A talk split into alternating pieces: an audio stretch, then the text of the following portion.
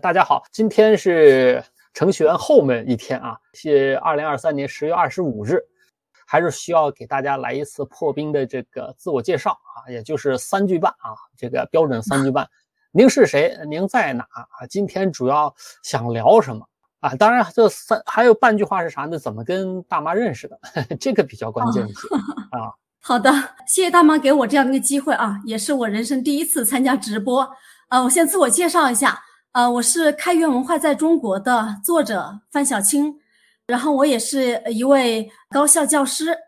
开源文化的爱好者。我跟大妈的相识也是源于《开源文化在中国》啊这本书在写作的过程当中的访谈。OK 啊，那是谁？关键是在哪儿呢？现在因为我们的直播呢是天南海北啊，有的时候啊一竿子能知道海外去了，还是要确认一下地理信息，如果方便介绍的话。否则的话，就是说在地球上都行啊，北京是吧？对，OK 啊，在北京丰台。好啊，那今天主要呢还是本来想聊深点的东西，但是后来发现，哎，范老师本身自己呢是还是想说一说这这本书形成的背后的故事的。本来我还想是，哎，怎么样往社区那边去进行来？那先把你想说的说完，然后呢，我过程当中发现哪些好玩的地方，我继续追问啊。但整个过程呢，控制在四十二分钟左右。那您先说，之前你也说了是这本书背后的故事，也就是说没好意思或者没能在书里头写的有啥？好的，其实说想要分享的这个开源文化在中国背后的故事，也是因为当时在出版的时候，这个后记因为种种原因啊，因为我的出版的时间跟我当时访谈的时间隔了好几年，呃，因此呢没有把后记放上来。但是呢，一直很想很想感谢一下当时支持我做访谈、做这个研究的呃各位开源界的人士，所以也借大妈大妈的这个直播间来呃来简单的谈一谈，当时跟这个开源文化来结缘，我觉得也是一个可能也比较巧合的一个事情嘛，呃，就是自己在呃二零一三年当时在寻找博士论文选题的时候。看到了我们这个领域，就是因为我是在新闻传播领域做研究，嗯呃，那么在这一块的时候，就发现有很多的一些呃书都谈到互联网文化呀，谈到呃新媒体文化，都会追溯到开放源代码运动。哎，我当时就很惊奇，哎，我想着我们新闻传播学界怎么很少很少说去介绍开源文化。介绍开放源代码运动，但是在国外的这些翻译的书里头，却频频提到呃开源运动和开源文化。呃，那这里你得你得追追溯一下，就是你刚刚是印象比较深的，你看的哪些书里头都提到了这个开源文化？比方说，呃，这个网络社会的崛起，哦，这是传媒学相关的一本书，书是吧？OK 啊，然后呢，再还有就是众包，还有那个维基呃经济学。维基百科的，OK，明白对，维基经济学，呃，因为那几本书都是涉及到新媒体与经济啊，或者说新媒体文化相关的东西，新媒体与社会，因此呢，哎，我发现他们都不约而同的提到开放源代码运动，但是呢，这个开放源代码运动呢，在我们新闻传播学界其实是大多数人是不知道的哈，即便是现在，因为我写了这本书，呃，然后我们的一些同事可能有时候听我聊起来，听我看我聊的比较。比较一谈到这个就很有兴趣、很激动的样子，他就他们就会问，他们可能会慢慢的有所了解，但是在当年哈，基本上是没有多少人去了解他，所以呢，嗯，我就在想，只看到了北大，我当时是在北大读博，呃，然后只看到北大的胡勇老师在新闻传播学界介绍过开源运动。我就想，哎，那既然开源，既然新媒体文化是我们的研究领域，那么它追溯可以追溯到开源文化，我为什么呃不可以尝试一下？博士论文就选一个这样的相对比较小众，但是其实又很前沿的一个题目，所以就此跟开源文化结缘，呃，是这么一个由来。那你提到的这个胡勇老师，他对你比较这个印象比较深的，就是启蒙式的这个开源运动相关的是。是有什么文章呢？他的文章的题目其实我有点忘了啊，因为他写了好好几篇跟开源相关的这个文章，有的是发表在那个程序员相关的杂志上，然后有的是在那可能相对综合一点的那个呃那个文章里头。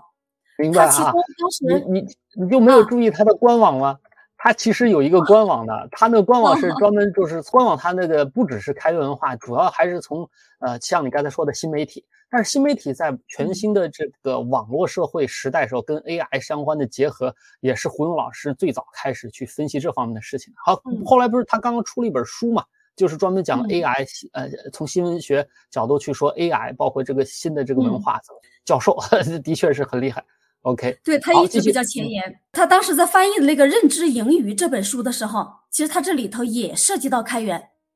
但凡是跟互联网相关的这种信息交换也好，相关的它都源头全在开源化，因为整个现在互联网就后来你访谈也知道，整个互联网其实就运行在开源软件上，你躲不了它，或者说开源极自由软件，像我一直在说开源极自由软件，对吧？你访谈时候我也强调了，开源的开源本身也有源头的，那是自由软件啊，这是这也是躲不了的。但是在中国。各个行业对它的认知其实非常低，而且传媒，其实你在做新闻及传媒，这本来就是说是站在信息源头的这么一个学问。但是就连你们可以说是比普通人应该掌握的信息更多的这个人群，对开源了解也如此之少，这个本身是个问题。所以，所以待会儿我会问相关的问题吧。你先把你想想想感谢的说完啊。那么那之后呢，我就想着说选这个题目。选的这个题目呢，就开始做文献。做完文献呢，那就涉及到我怎么去完成我的这个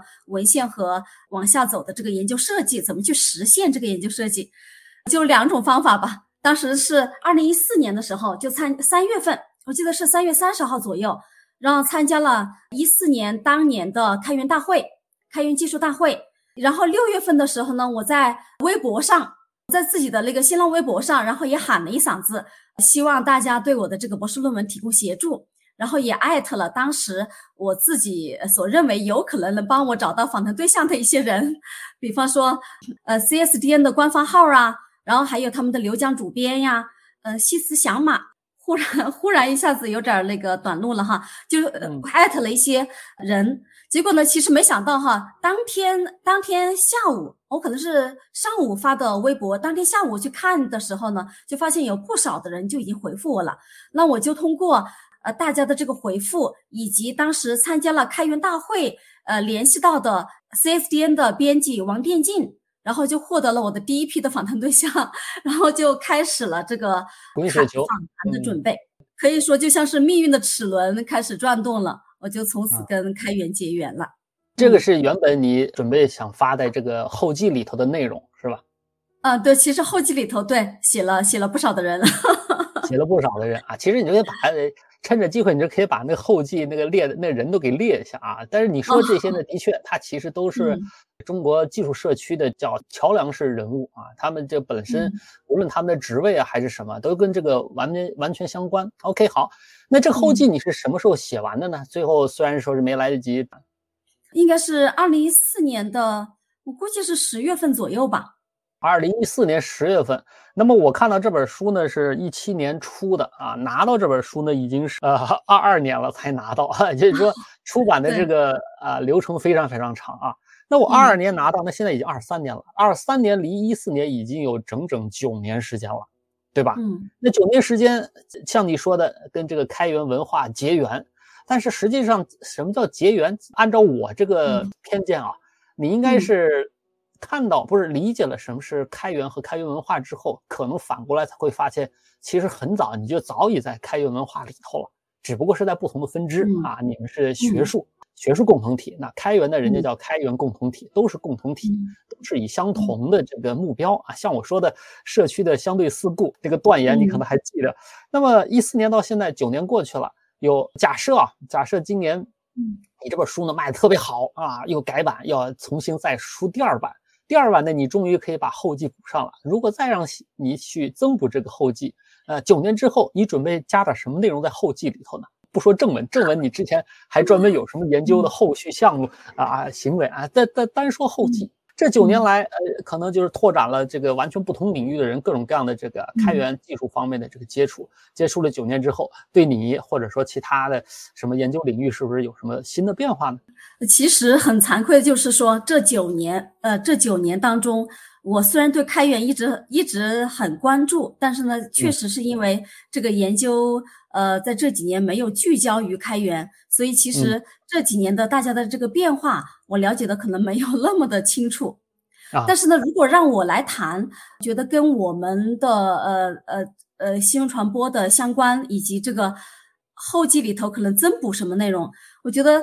可能是开源文化的这样的一种影响力的扩大这块，可能给我的印象比较深刻。对对对，你你继续说啊，我也非常深刻啊，这其实又是另外一个问题了。对，因因因为我我在这几年虽然说自己没有做，没有继续来出开源呃相关的呃做别的研究，就是我可能也出了几篇文章，但是其实是自己的论文的一个的的组成部分，或者说是一个延展。但是呢，我我让我的学生可能做过跟众包相关的题目。以及呢，我们的学生还做过共享文档相关的题目，那这些东西其实都是我们开源文化的拓展。呃，还有呢，呃，那次跟艾米丽在聊天的时候，呃，以及还有那个华东师大的王伟老师哈，我也是了解。王伟老师专门是成立了一个 X Lab，他就是就长期对开源以及社开源这个以及技术社区进行研究和实验的这个 Lab。呃，然后就了解到，就是二零二零年疫情的时候的这个 Hack for 武汉，其实就是那个事情，其实给我的冲击和给我的那个就是研究的，就是其实引起了我非常大的研究兴趣哈。但是呢，也因为某些原因，可能呃，估计研究出来也比较在发表上可能会有会有一点那个 限制。那个武汉二零二零呢，它的这个项目的，的确啊，很令人这个热血沸腾，而且呢，它也是自行叫良好运行了两年，接着突然就消失了啊，突然就消失了啊，包括那个组织最后关联了加了上千上千位这个开发者，而且呢是先于很多专业机构为很多小区开发了专门的这种体感的这个刷脸啊或者怎么一个功能，其实是有相关贡献的。那么对它的研究，其实呢。不一定就是如假，就是如果有新稿，你可能不一定能发表论文，直接在国内发表，那可以直接用英文啊向国外发表。到时候呢，这个国外你获了奖，他那他国内相关的啊，就就觉得那这个先是荣誉，一定要拿在自己手里头啊，反而允许你翻译重新进来啊。我猜是这样。好，那这是这是叫啥？这九年内你观察到的这个让你有感触的这个开源文化的这个进展，那这些全都叫外部。其实刚刚你提到的一句，包括你的这个发端，看到了不叫外媒，哎，差不多是外媒啊，就是国外的传媒界，它相关的新的理论啊、新的研究啊、新的课题啊，都反复提到开源文化啊。所以呢，嗯，但是国内的呢，嗯，没有人提这，除了胡勇老师一个人。所以呢。你呢？触发了你进行这个开源文化在中国这么一个课题，还是你的博士论文啊？啊，还好啊，这个正常通过了，不然不知道又要熬几年啊。那么现在问题就是啥呢？当你研究完了之后，又过了九年，第一，是否明白过来了？当年九年之前，为什么中国传媒界对开源文化如此无知？这很明显是不应该的，因为传媒本来就是在做的这个叫媒体传播，媒体上。承载和流通的当然是社会里头最先进的、最前沿的东西。那开源文化已经不是最前沿的了，但是它每年都在都在进行新的突破。中国传媒界为什么如此无视这种事情？那接着你发表了相关的，应该说是首创啊，学术研究首创。然后呢，那既然是学术圈，大家呢看到你的这个论文以及这个书，肯定呢就会触发大家开始了解这个事情。那九年之后，中国传媒界像你刚才说的，能够感知到开源的这个影响力突然扩大了。那这个影响力扩大是传媒界主动帮忙推的呢，还是反过来？由于开源文化在中国各个领域扩大化，不得不压回到你的传媒界，让他们有所反应。哎，这是两个相辅相成的问题，就说是不是有改变？传媒，中国传媒界对开源文化或者类似的亚文化的感知是不是有改变？为什么？其实我我感觉应该是有改变。我先说一下为什么我们新传领域对于开源，呃，在在九年前，就是其实应该是呃八年啊九年前，然后为什么当时对于这个开源如此不了解？我觉得一方面是因为哈，就是一方面是因为因为是技术社区产生的一种文化，嗯，呃，大家呢，呃，理科生跟文科生的这样的一种差异，其实还是存在的。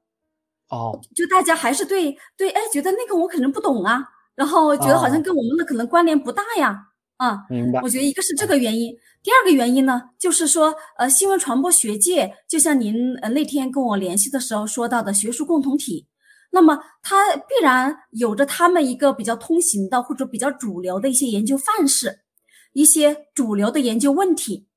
那么呃，像呃像呃新媒体文化，尽管是大家研究的呃这个呃一个重头的话题，但大家可能关注到新媒体文化的各个分支的这个文化可能比较多，比如说亚文化呀，或者说呃比方说粉丝文化呀，可能这些研究的比较多。但是呢，研究这个新媒体文化的这个本质和它的源头的，却是关注的是比较少的，它的一个。呃，开源文化没有进入到那个主流的研究范式当中，就使得他发文章难，那肯定就是 没有多少人会去关注他，觉得一个不懂，第二个呢又难发，所以呢大家就接触的很少。明白了啊，对你 难发这一点，实打实的把这个原因说清楚了啊。他不是说他这个没有进入主流范式，什么叫主流范式？就是你刚才说的原因，就什么叫主流范式啊？我理解就是只要是这个领域的。论文很容易通过发表，它就是主流范式，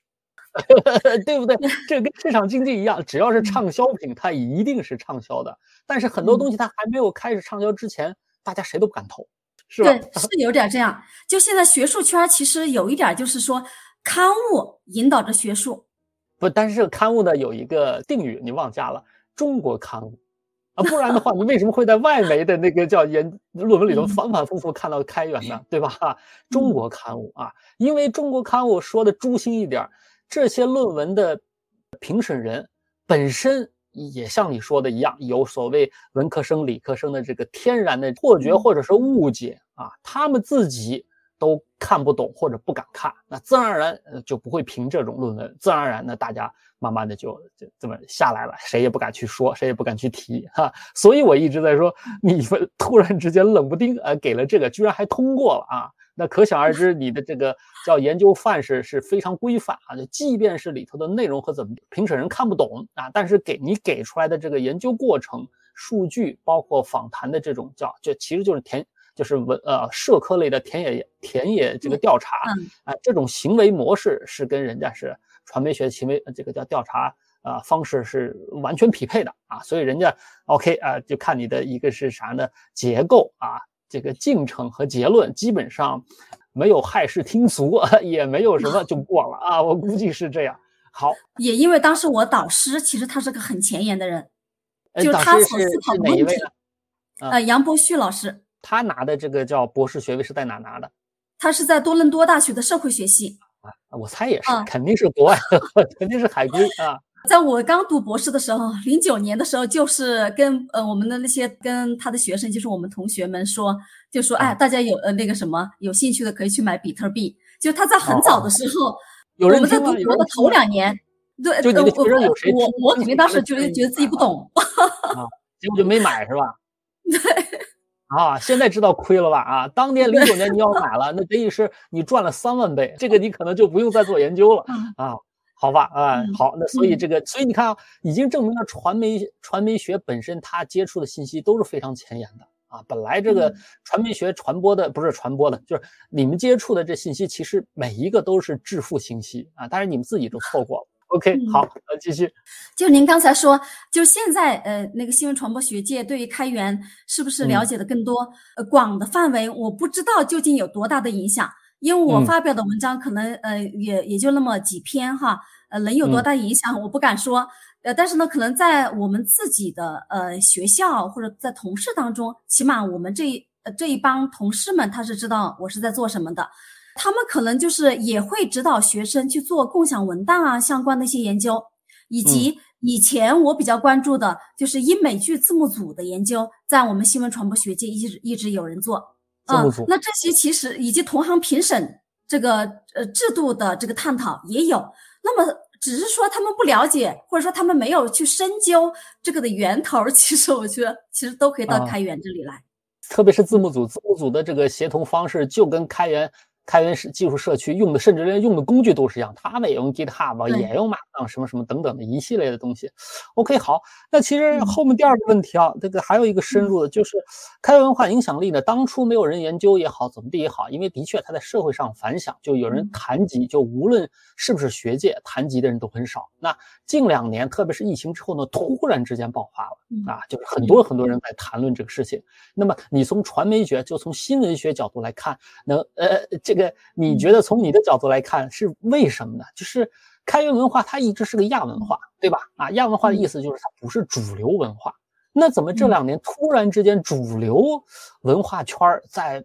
在大量的这个叫讨论开源技术社区，包括开发者关系等等，在讨论这些事情？怎么突然开始讨论？从我我可能说的不不完全哈，我是感觉可能有几个方面，可能正好是现在社会的整个时代和社会的这样的一种需求。一个呢就是创新，大家都说要创新，不管从国家层面，呃，然后企业层面、个人层面，大家都在强调创新，以及教育上也是强调创新。开源其实是最能够产生创新的东西，因为它是兴趣聚合，然后又兴趣加上这种激情，加上时间精力的这样一种投入，它的产生创新的可能性是非常大的。然后第二个呢，嗯，我是感觉就是一种协作。我们处于一个全球化的这样的一种社会，加上新媒体的这样的一种急速的发展，因为从我的学科的角度，会觉得新媒体其实它更多的是体现的是一种。分散哈，因为因为本身这也是技术为底层来打造的新媒体，在全球化的时候呢，可能也更多的体现了一些不确定性，所以我就感觉在这么一个一个时候，其实大家非常需要联合起来，共同去面对一些不管是全球的问题啊，社会发展的问题啊，或者说一些弱势群体的问题啊，是非常需要大家一起来面对的，是非常需要合作的。所以我觉得开源它，呃，从我的领域来讲，我一直关注的是一个呃用户的协同创新，呃，就是一个你是指最终用户，嗯，是吧？呃，就是把我们我们的话语里头就会觉得，呃，每一个人参与的人都是新媒体的用户，呃，co-creation 或者说 co 呃 co-innovation 这么一个意思。那实际上是等于呃，按照你们的语境，我理解一下，他们是等于是啊，新媒体这个行业里头产生的信息的消费者，就是信息的接收者。那么现在在这个开源文化里头，信息接收生产者，对它又有新的这个渠道反馈回来，就是所谓的 U U G C，就是文化的这种相互嵌套啊，持续不断的这个影响，这有点像开源文化，但是。信息里头的，就是消息也好啊，或者说，呃，信息或者说文章的这种创作和开源文化创作，开源的里头的这个技术创作呢，还差了，还差了这么一个层次。比如说信息，或者说信息，其实在这个媒体当中都是一种故事，或者说消息。消息呢，传几次就会变形啊，慢慢就走样。但是呢，技术社区里头呢不一样，因为技术社区它产生的是代码。代码你无论运行多少次，它都是那样，该错就错，该对就对，和我们这个媒体里头传播的消息是不一样的。你看，这是有一个呃，从我角度来看是一个本质的本质的区别。那这个本质区别导致了啊两种不同的亚文化，就是 UGC 用户可以参与创作内容，和我们开发者就可能是叫 CGC 啊，就是呃 Code 啊。就是我们用这个叫叫代码去创作新的这个代码的这一种方式呢，最后产生的结果和趋向是完全不同的。哎，这个可能是你书里头没有提及的这个后面研究和对比的东西啊。这个这个另说，这个比较抽象。就是也呃，像你说的，你是呢作为个人身份呢在观察开源后来呃的发展。那么开源文化像你说的需要创新，这是这是一个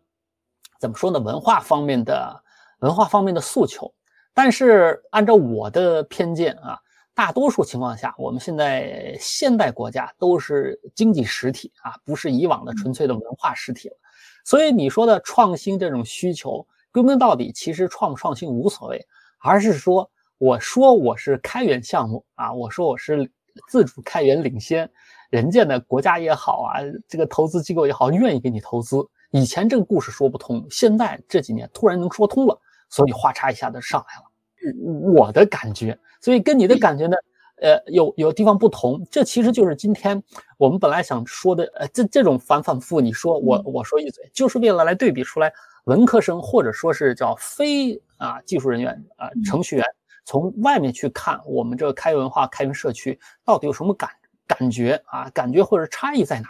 这个呢是还是要落到实处，因为我们都说这些断言可能啊，到时候回放啊或者听的人也不知道是怎么回事这本书呢，至少像你说的，哎，让你真正的能够接触到啊一大批这个叫真实的技术社区里头的真人真事。这个书的形成过程到后面又持续九年的持续不断的这个接触之后吧，那对你来说印象最深的事儿或者人有有哪几个？按照你现在还记忆深刻的啊？我我先回应一下您刚才呃中间说的一个问题，其实我想回应一下，就您说的是用户跟那个，呃，其实从我的角度研究新媒体文化，在卡斯特的那个书里头，他有这样的一个论述，我是非常非常赞同的。卡斯特哪本书？哪本书？这这就是网络社会的崛起，还有他还他有一个呃一个呃系列的书哈，他在里头他就说到，他说因特网文化是因特网创造者的文化。所以呢，所以在我认为呢，那觉得因特网创造者是哪些人呢？呃，他在他书里头把它分为技术精英呀，呃，然后呢，黑客啊，然后社群维护者呀，然后还有呃是呃企业家，呃，嗯，然后呢之后呢，威尔玛，呃，在他另外一本书里头呢，他就又添加了一个参与者的文化。所以呢，呃，我的感觉就是开源参与者。本身就是因特网的创造者，因为因为就说，呃，就像您说的是开发，因为整个因特网的这个呃分布式的架构啊，以及整个最初的雏形，就是这一批人玩出来的，所以它相当于把自己的价值观嵌入到了呃代码当中，然后使得他们的价值观或者说你们的价值观被被这个制度化了，所以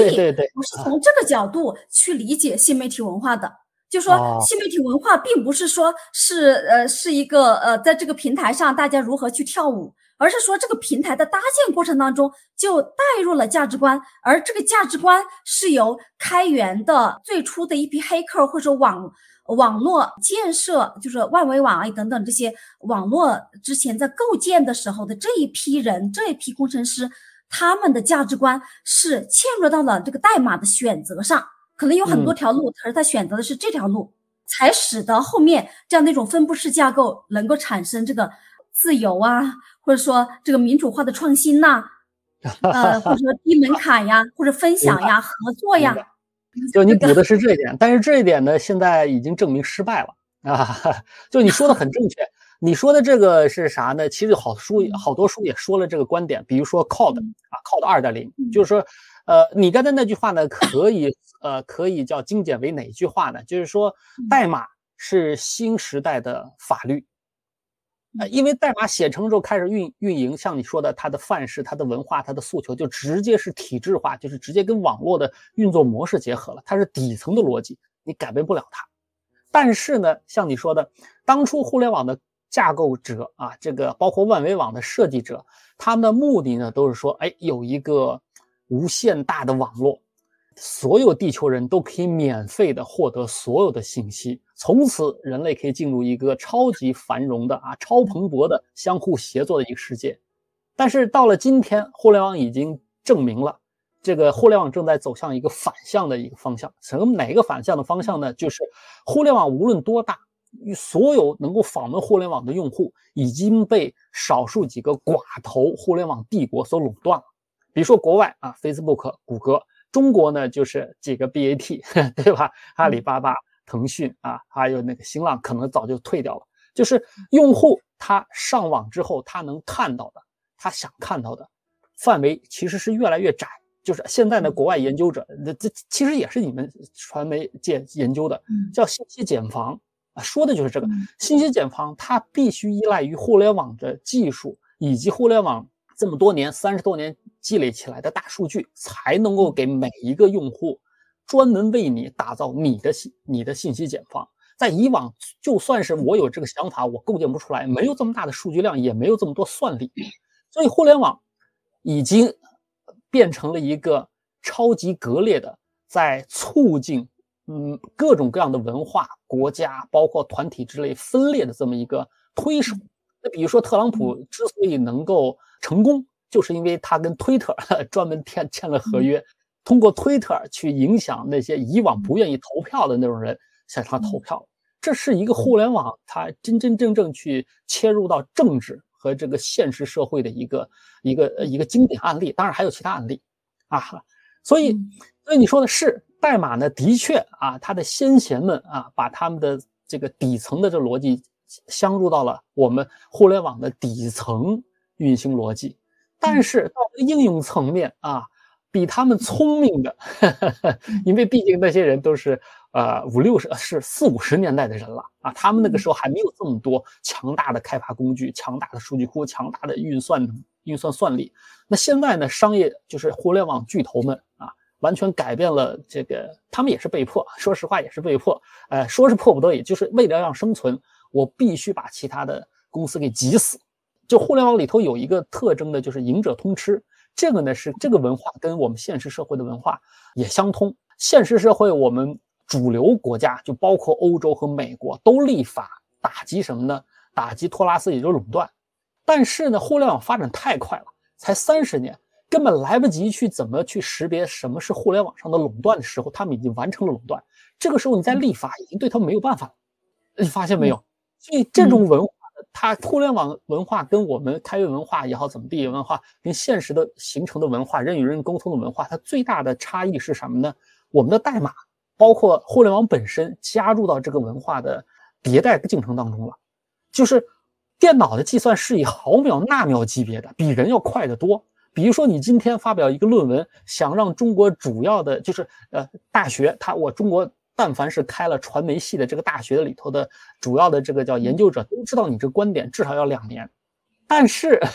服务器为什么两年两秒钟就全知道了？就把你这论文直接复制过去一解析就 OK 了。所以，互联网文化包括开源的亚文化，凡是参与到能够互联网建设、互联网数据生产啊、计算、分配、再分配的这种文化，它有一个自我迭代的过程，就是所谓的现在这个 AI，这个是人类又恐惧又期待又这个叫想跟他们合作的这么这个文化，可能是未来你在开文化在 AI 时代的这个变化，这可能是又是一个全新的一个研究方法。你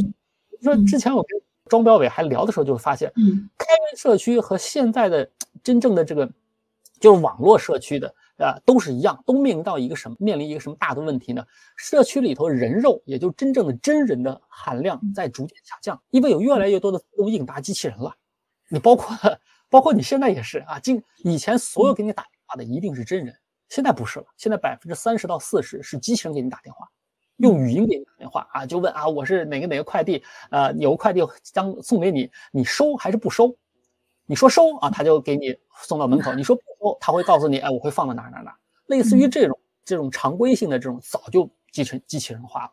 哎，所以这是未来我们需要去考虑和这个叫感知的这个这个方向了啊。好，那所以你刚才反馈那一点，那所以现在我们是啥？既然真人的人肉含量在减少，我们一定要抓住真人。啊，在我们这个网络呀，还有这个叫调查过程当中，只有真人才能够持续不断的去创新出我们希望的那个啊新的这个亚文化。在这本书里头呢，你提到过，你至少进行了两百多小时以上的这个叫访谈啊。之后呢，包括这书出来之后啊，包括今天我约你，这也至少也是啊，没有两百多个，应该是二十多个访谈对象，每一个人是一到两个小时。平均一点五个小时，我可能记错，那我可能记错了啊。对，这个样本量呢，其实也是经过挑选的，还有很多失呃失败或者预约，就说穿了，这是成功的访谈，还有不成功的预约呢，这些都是时间成本啊，对吧？啊，那这些人里头，呃，就是至今你回想起来对你印象非常深刻的有谁呢？你如果他不愿意透露姓名，你你给你说一下他的事迹，为什么对你有如此深的印象？后来你在你的学界或者后来的其他的啊开源社区是不是碰到过？啊，这个我是最关心的。好的，那我就先呃呃呃，就是这么想起来的话，应该是有好好几位哈。一个呢就是呃，就是其实大妈，我对你的印象也比较深的，就是因为 当时咱们你你这真实的说就行，不一定非得。二零一四年，呃，当时开源技术大会的时候，当时的那个题目是但行好事，莫问前程，也是您啊常说的一句话。呃，就跟我当时在查文献，您说我们肯定是搜我我文献嘛。当时当时我纠正一下，当时说的是但行好事，不是好事。好呢哦就，是那还是喜好的好。我听错啊。哎，对啊对，他我其实就是玩了个谐音梗啊。的确，这个老话是但行好事，但是嗯好坏这个事情现在很难判定，所以我就说，哎，就是去折腾自己喜欢做的事情，接着嗯啊其他事情才会发生。所以但行哦好事哦，莫问前程。那可能是我当时做完笔记之后，估计我就忘了。哎呀，我这个啊灯。对，的确嗯的确啊，我这个注音我也嗯没注上啊。然后，因为我觉得跟我当时在文献里头，或者说我在各种书里头所看到的那种开源的一个比较理想的状态是比较贴近的，所以我呃记下了那句话。另另外一个呢，就是陈阳，呃，给我的印象也是比较深，因为呢，呃，当时给了我的那个访谈对象的名单之后，我可能就跟陈阳就联系上了，联系上了之后，他很热情，然后也带着我呃参加了呃两次呃两三次的那个线下的社区，所以呃也算是一个引路人吧，就是我访谈路上的一个引路人。呃，嗯另外的印象比较深的还有两位，一个年龄最大的，一个年龄最小的受访者。年龄最大的一位老先生，他当时是七十多岁了。我我是在那个线下的那个呃社区活动的时候，呃跟他认识，然后后来访谈他，我就了解到他是很早的时候，他就在他青年或者中年的时候，他就已经开始做跟开源相关的事情，呃呃不是开源相关，应该说跟计算机相关的一些事情、一些工作。他在好像在中年的时候，他就是给了一个是芬兰还是哪里的一个那个杂志哈，英文的一个期刊，开源方面的那个期刊，然后做他的国内的翻译，是志愿者。跟他聊呢，呃，我也是能感觉到一个七十多岁的老人，呃，一直到呃到我访谈的时候，仍然对开源是抱有非常大的热情，而且呢，呃，访谈的时间也是比较长。另外一位就是那个访呃年龄最小的，当时的访谈对象是叫比尔盖茨，他他是 当年十二十四岁，你应该认识吧四？岁啊，我不这个这个不认识，一四年的啊十四岁是吧？啊，啊，对，我估计现在肯定应该是呃是上大学，甚至是大学毕业现了 在。中年了，现在超过三十岁就算中年了。对，因为他当时的那个呃，好像他技术能力还挺强的，因是有别的那个访谈对象跟我推荐的，哎，我就觉得他很有代表性，就代表着我们年轻一代对于开源的这样的一种一种认知和接受和行动的一个程度。呃，嗯跟他访谈呢是选在那个好像是上岛咖啡，呃，那个啊，西单附近的一个线下当面访谈的是吧？基本上就嗯除了呃除了您，还有我的第一位访谈对象胡振辉之外呢，呃，其他的都是在呃在线下，哦，都是在北京呗，是吧？呃，北京，然后上海、杭州，然后就是跟那跟那个比尔盖茨，呃，啊是谈了七个小时，七个小时，好吧？他特别嗯呃特别健谈，就不仅啊谈他自己的经历体会，然后还嗯谈了呃很多他对于当时的那个呃龙兴社区吧，哦，龙兴社区啊，呃他是搞硬件的。我我忘了，反正就是他谈了的当时那种民族情绪比较浓厚的社区的他对他的看法，所以呢，所以呢，访谈的时间非常长。青年人嘛，还热热血，一腔热血是是可以理解。哎，那嗯他一四年一十四岁的时候，他有跟你说过他是怎么接触到这个开源的吗？因为学校里头不可能教这个事情。呃，他好，因为他的呃，他的妈妈好像是还是一位作家，可能家里的那个环境也是比较松弛一点的，他就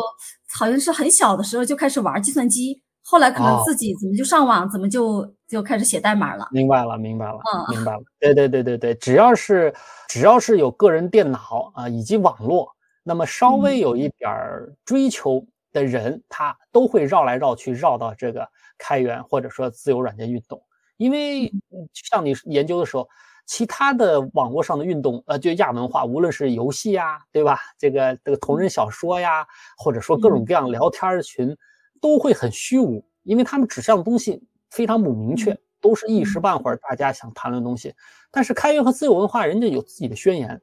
宣言里头说的那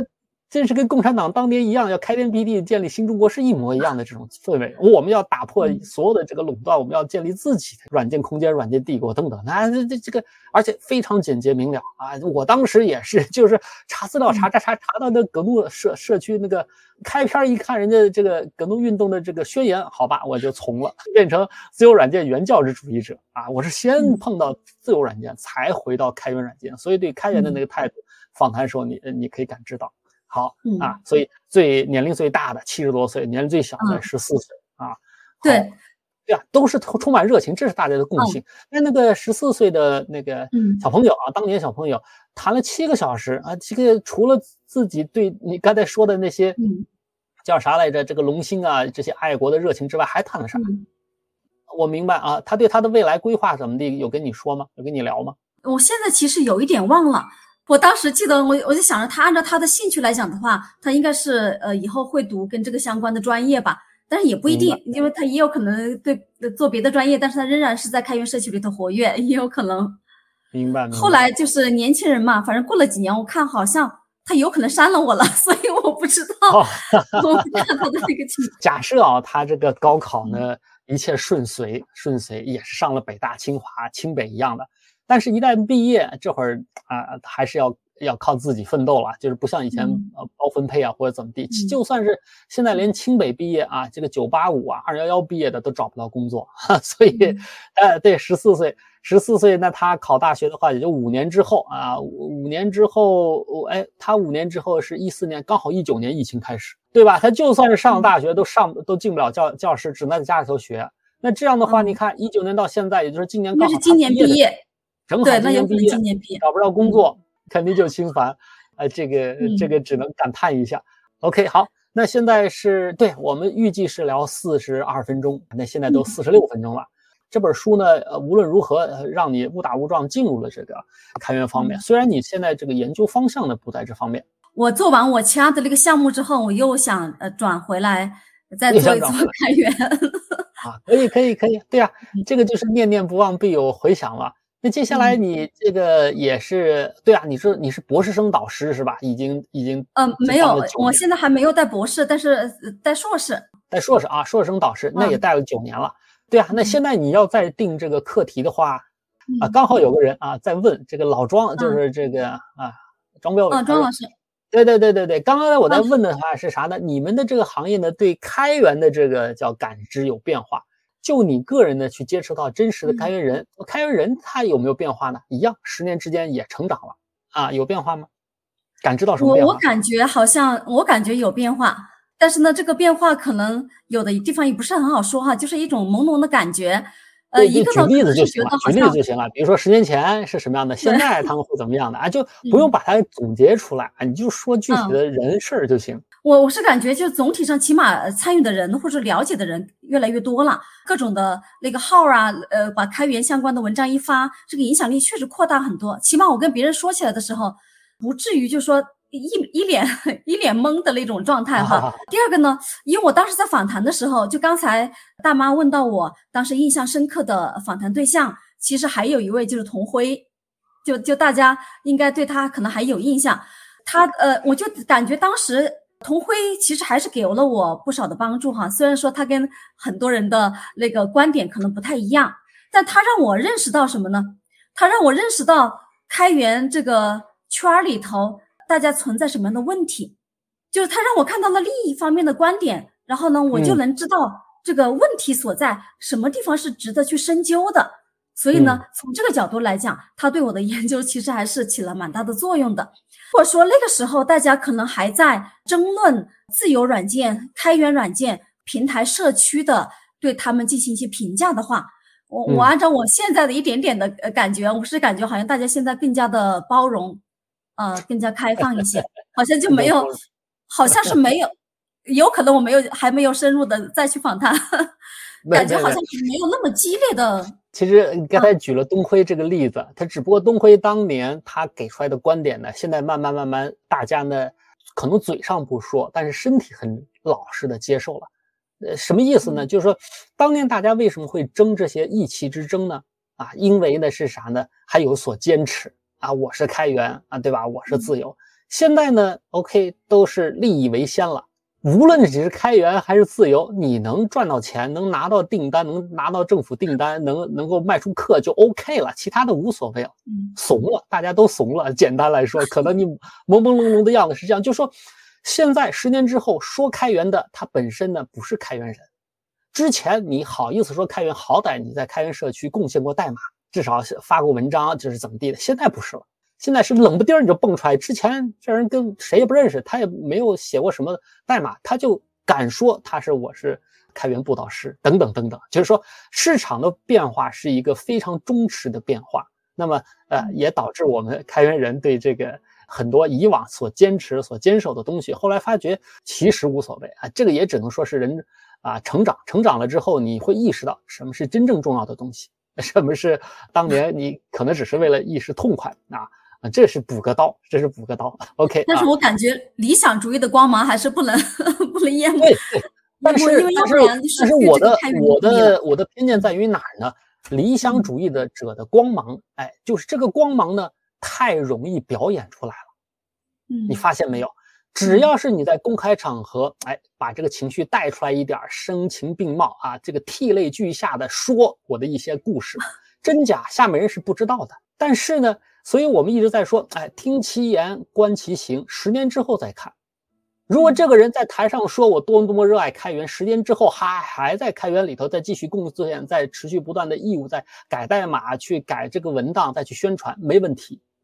但是两个月之后，这人就消失了，那你说他是开源人吗？对啊，所以这个叫讲道理的老张他也说得很清楚，表演者变多了。为什么开源文化表演者变多了呢？很简单，现在有出场费了，以前没有。啊，就是你把自己只要是人设打造的好啊，迅速就变成一个年轻的一个开源的这个领领导者领袖，那么你就有可能去参加各种各样大会，拿车马费。你如果需要的话，给某一些这个像 Web 三点零的这个，对吧？Web 三零也都是开源的项目啊，对吧？那发币，那么 OK，人家跟随上来，像你比特币一样的啊。这个当然，这个人家教授给你当年跟你说的是真的对的，你没听，那活该。那现在有很多假的了，表演。这种热情啊，这种眼睛里有光太容易了，你就照着这个著名的那些言言情剧啊，就表演就完事儿了啊。比如说那个叫《还珠格格》啊，对吧？里头著名的那几位年轻演员的这个表演，现在被被黑的不行，但是大家就认呐，啊，你只要是声音高亢一些啊，鼻孔冲着大家扩大一些，人家就认你了。接下来就是还是一样刚才那个问题。接下来，如果你打算重新回到这个开源文化、亚文化这个研究，现在，呃，直接性的去想，你会对哪一个方向、举个具体的呃问题、学术问题有兴趣呢？我其实想到了呃几个相关的，可以从我的领域去进行研究的呃一些大概的题目哈。比方说，比方说就是 GitHub 上有很多非软件的那些项目。呃，可能是政府机构或者社会组织，呃，一甚至是一些公司，它发布的呃这样的一些需求，但是它发布了之后，可能会有很多的一些个人的呃，或者说是人家的呃公司里头的人也好哈，或者是纯粹的个人也好，他参与去解决这个问题。那么这个呢，呃，对我来讲，我可能是觉得比较感兴趣的，它是一种呃协同创新，或者说算是一种众包，基于新媒体的这样的一种呃协同创新和众包。呃，除此之外呢，其实我还一直也想呃做一个题目呢，就是说重新审视或者重新认识技术精英，呃，来了解一下，就是我们老在说新媒体，因为我们在你像元宇宙啊这些什么 Chat GPT 啊，呃呃等等等等这些呃技术性的东西，在咱们开源的社区肯定是说的比较多的，但是在新媒体的呃我们这个研究领域当中提的也非常的多。那么大家都在提这个的时候，大家都在说。或者说什么算法的黑箱的时候，总觉得要去引导工程师的价值观，所以我其实就很想要告诉大家，工程师的这个价值观，在很多的时候，它其实已经通过很多的方式体现出来了。那么，在这个新媒体的现在和以后的发展的阶段当中，该怎么来看待这个技术精英所起到的作用？所以我其实有点想写这样的一篇文章，但是这篇文章。涉及到技术哲学啊，涉及到呃那个精英呃与国家啊，就是各种的呃的文献非常多，所以我还没有动笔。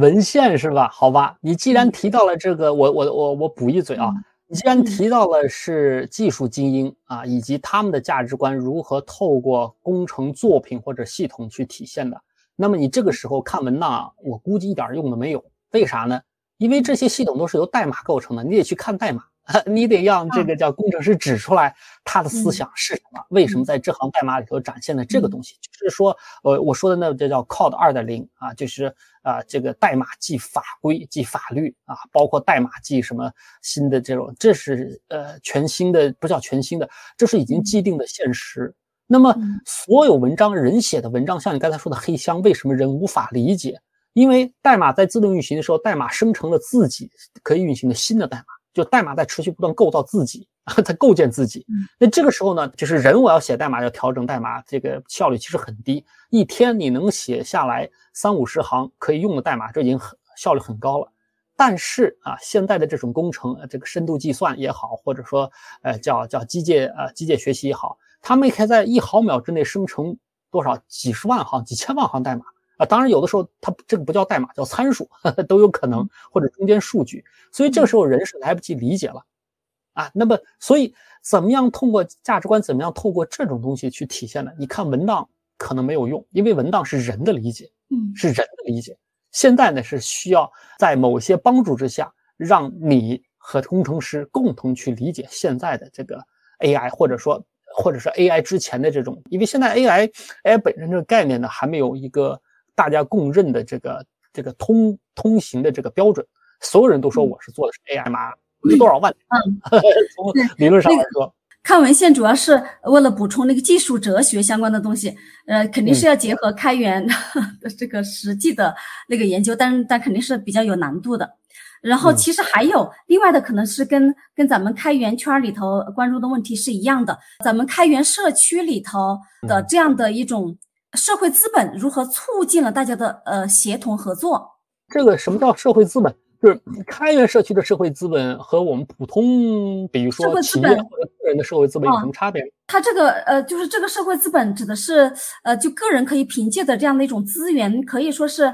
呃，也有点相当于中国的那个传统的话语里头的关系这个词哈，但它其实讲的是一种粘性，一种信任基础上的一种。呃，人际交往的这样的一种粘性，呃，那么这个作为一个学术词汇啊，它的研究的在社会学里头研究非常多，呃，一般会认为就是说我们的这个社区为什么能够能够达成这样的一个有效率的协同，那肯定是它的呃粘性要达到一个比较比较好的水平，呃，这个粘性如果太太大了，可能也不合适，太大了就会形成那种党同伐异。但是呢，如果太呃，如果是那个呃太浅了，粘性那它就有没办法合作啊，粘性太多了，那就这个跟化学反应一样啊，浓度浓度它有一个合适的合适的这个叫剂量范畴，过大过小都不行，对吧？它会都会变得极端。啊，这这这个这个角度，呃，比较有比较有意思，但是还是一样，刚才我的这个直觉性问题就是，都是社会资本。那社会资本在你们的学术界里头是有专门的定义的，但是这个社会资本在开源社区当中和在我们开源社区之外，或者说在企业当中，它对于个人可以使用的这种社会资本有什么不同？从成分上来说，哪些是只有开源社区当中专有的？这可能是你识别出来之后的第一个成果。然后对这种开源社区当中专有的社会资本啊进行比较对比，那才可能说服人。否则，其实开源社区里的这个社会资本，它肯定不会单纯。因为比如说，假设啊，这个一个特朗普，假设特朗普他突然之间想通了，他学会了 Python，然后进到 Python 里头来贡献代码，那他的影响力和一个普通的中国山村里头的一个一样的老大爷，都跟他一样六十岁，都学会了 Python，再进行贡献代码，一模一样的代码，他的影响力是完全不一样的。所以，这得要把这个叫社区之外的这种影响力得抛弃掉，才能可能看出来开源社区当中的社会资本到底是有什么不同。对，当然也有可能是反过来的，就是说，是开源社区当中的社会资本和现实社会当中的就是其他开源社区之外的社区成本，它又是怎么转换的？转换比例是多少？啊，这这个本身都是很有意思的事情。这个其实就叫啥来着？就像你刚才说的那个叫。其中，你前面说了一个人，说了一个人，就是说网络社会里头啥，就其实这叫程序员或者什么开发心理学啊，就开发动力、开发动力方面的这个，这个也有专门的这个研究术语，就是在这方面。我们可能主要关注的是那种社交网络的网络关系的形成，呃，然后关系当中的信任。对，您刚才提到跟其他的社区的不同，这这个我感觉很敏锐哈。我觉得开源社区的不同，可能其中就在于它是在弱关系的基础上，兴趣聚合弱关系的这样的一个基础上来建立的这样的一种社区的信任。弱关系，你的这个弱关系是指呃什么的关系的弱？哪哪哪哪方面关系的弱？它也是也是那种学术词汇，他就说跟强关系，比方我们可能，比如我们的家人呐，我们的呃最最要好的朋友啊，那你可以啊，那就算强关系。那弱关系呢，可能有的时候不一定见过面，呃，然后不一定是好朋友，但是呢，可以是嗯。明白了，你这里的强弱呢，就是以血缘和利益关系为这个叫剂量去说啊。比如说你给我发工资，你是我老板，这就是强关系，我必须讨好你。他你他那个你是呃你是我的血亲，也不算是强关系，算强关系吗？利益关系。哎，对呀，对呀，对呀，强关系就是说，就这是强弱。那么在在这个叫开源社区当中的话，这种关系的形成啊，像你说的这个弱关系呢，是指社会的通常的社交关系的强弱。但是这个强弱呢，它跟信任是是很难立刻转化过来的。比如说，很多人认识就是发小啊，我们从小啊，这个三岁就开始认识。但是，一块儿到了三十岁、五十岁，我不一定信任你，因为很简单，我没有一块儿，就是真真正正就是所所谓说的人生四大铁。这个强弱关系的转换呢，就是有没有共过事、共过难啊、共过什么东西、共过血，什么都就。所以说，人生四大铁里头呢，其实呢，开源社区就是社区关系里头，其实一个新的这个叫铁关系，是在于哪呢？是共同进行智慧或者说智力。创造过，就是，呃，本来我跟你毫不认识，但是你居然看得懂我的代码，而且你居然能理解我的代码，甚至于你能找出我代码当中的缺陷。完了，我们是同一号人，这是你逃不了。无论你说不说中文，无论我们能不能见面，就是从从对代码从技术层面上，我们就变成了一种精神同质体。这个非常难得。它不叫很难得，就至少在互联网上呢，这种事情越来越容易了。因为之前我能找到我有兴趣的这个叫开源式开源的这些项目的代码，其实很困难啊。搜索引擎怎么地的，都都只能是人靠人去这个通过人际关系去介绍过去。现在搜索引擎起来了，GitHub 起来了，你可以随时随地找到你有兴趣的这个代码去跟他们沟通，这个呢是容易了。但是真正的难的是在哪儿呢？就像刚才说的。你懂这门技术，你能看得懂、看得进去，而且你跟他们沟通发的第一封信就震惊了整个这个核心团队。哎，这突然从哪儿蹦出来一个？哎，这个就有点像普通的那所谓的一见钟情，那是完完全全呃不一样的这个感觉啊。其他呢是要通过长期的共事啊、长期的共同磨难呐、长期的这个，其实就跟企业里，我为什么要搞拓展，以及拓展运动之后，他那个同事关系为什么又迅速回归到。之前你之间呢，你们都研究过，问题就是在于啥呢？虚假的共患难不能长久，人很容易被控制的。比如说斯德斯德哥尔摩综合症，就是因为这样，高压情况下，人会不由自主的放弃我原先的所谓的三观啊，重新塑造一个新的，以便适合当前的这个残酷现实。但是完全自由情况下，大家挑战智能极限去思考同一个领域的技术问题的时候，这就进入了一个纯粹的。理性思考和协作领域，这是难得是难得在这个情况之下啊，包括学术学术共同体也是啊。你可能有的时候突然之间有一个田野调查，非得在印度哪个邦进行，那你又签证你又办不了。这个时候你给印度那个邦的学学会啊发一封邮件，人家觉得你的研究对他们有帮，那就有可能跨山跨海帮你去做这个研究了。嗯，哎，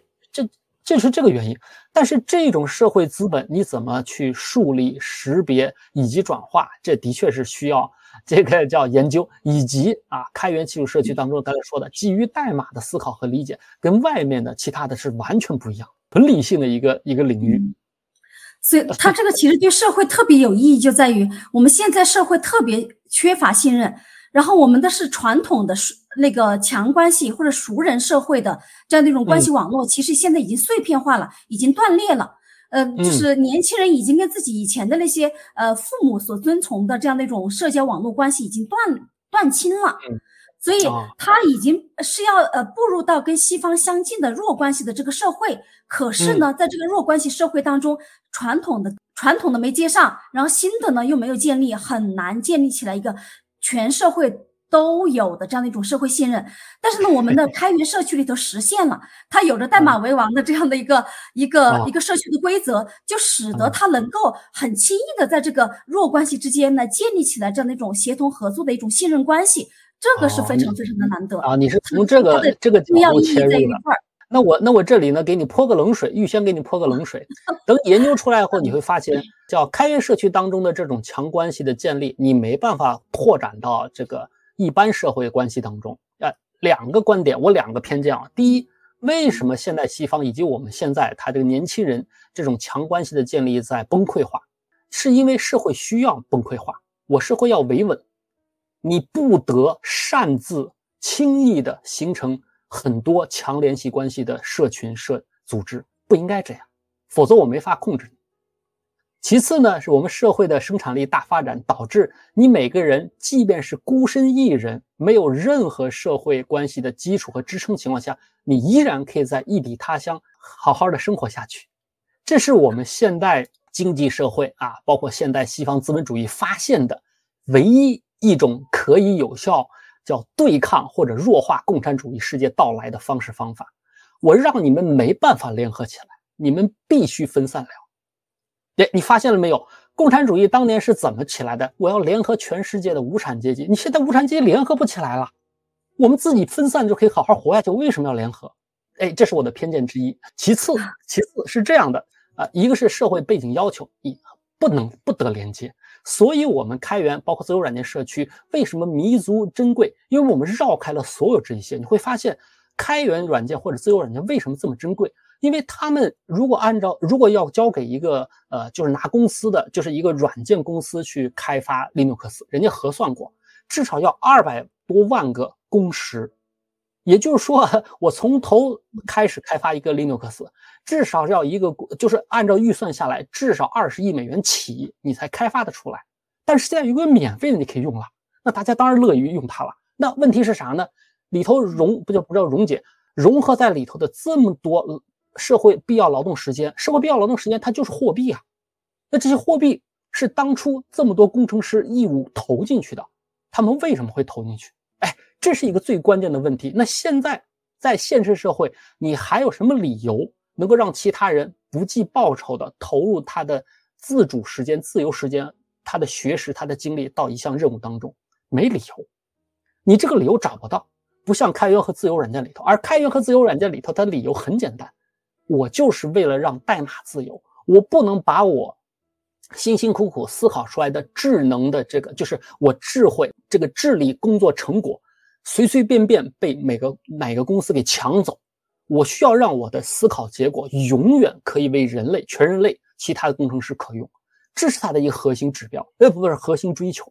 你发现没有？就当初当初格怒包括开源的源头是自由软件，自由软件是怎么来的？就是当初这个故事你可听说过吧？就是那个呃 RMS 有关打印机的那个故事。